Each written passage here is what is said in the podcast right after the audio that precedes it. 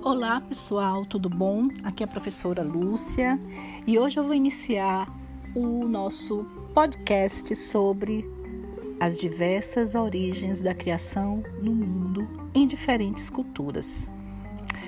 Bom, hoje eu vou começar com a cultura chinesa. Como será a lenda chinesa sobre a criação do mundo? Bom, todas as culturas possuem sua própria versão sobre a criação do mundo. De acordo com a mitologia chinesa, no início de tudo havia apenas um grande vazio conhecido como caos primordial. Ele pois, possuía um formato oval e desenvolveu em seu interior o primeiro ser vivo, Pan-Ku. Ao acordar, depois de 18 mil anos, o gigante partiu o ovo com um golpe de machado, provocando o Big Bang. Então, Panku foi o primeiro ser vivo e criador do universo. As duas metades do ovo formaram então o céu e a terra.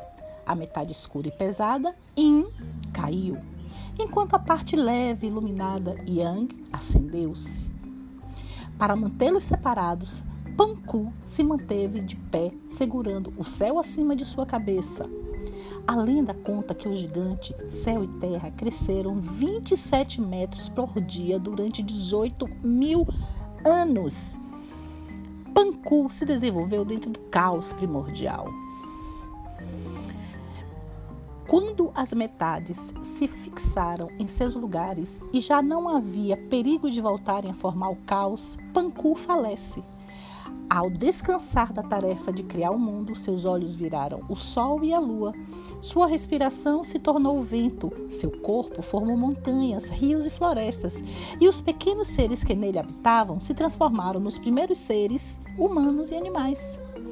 Acredita-se que essa lenda sobre a criação do mundo surgiu com mundos taoístas e seguidores do filósofo Lao Tzu.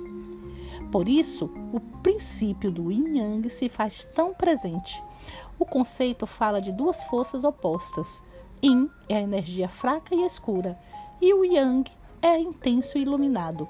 O primeiro autor taoísta a fazer referência a essa história foi Shunzen, no século I depois de Cristo.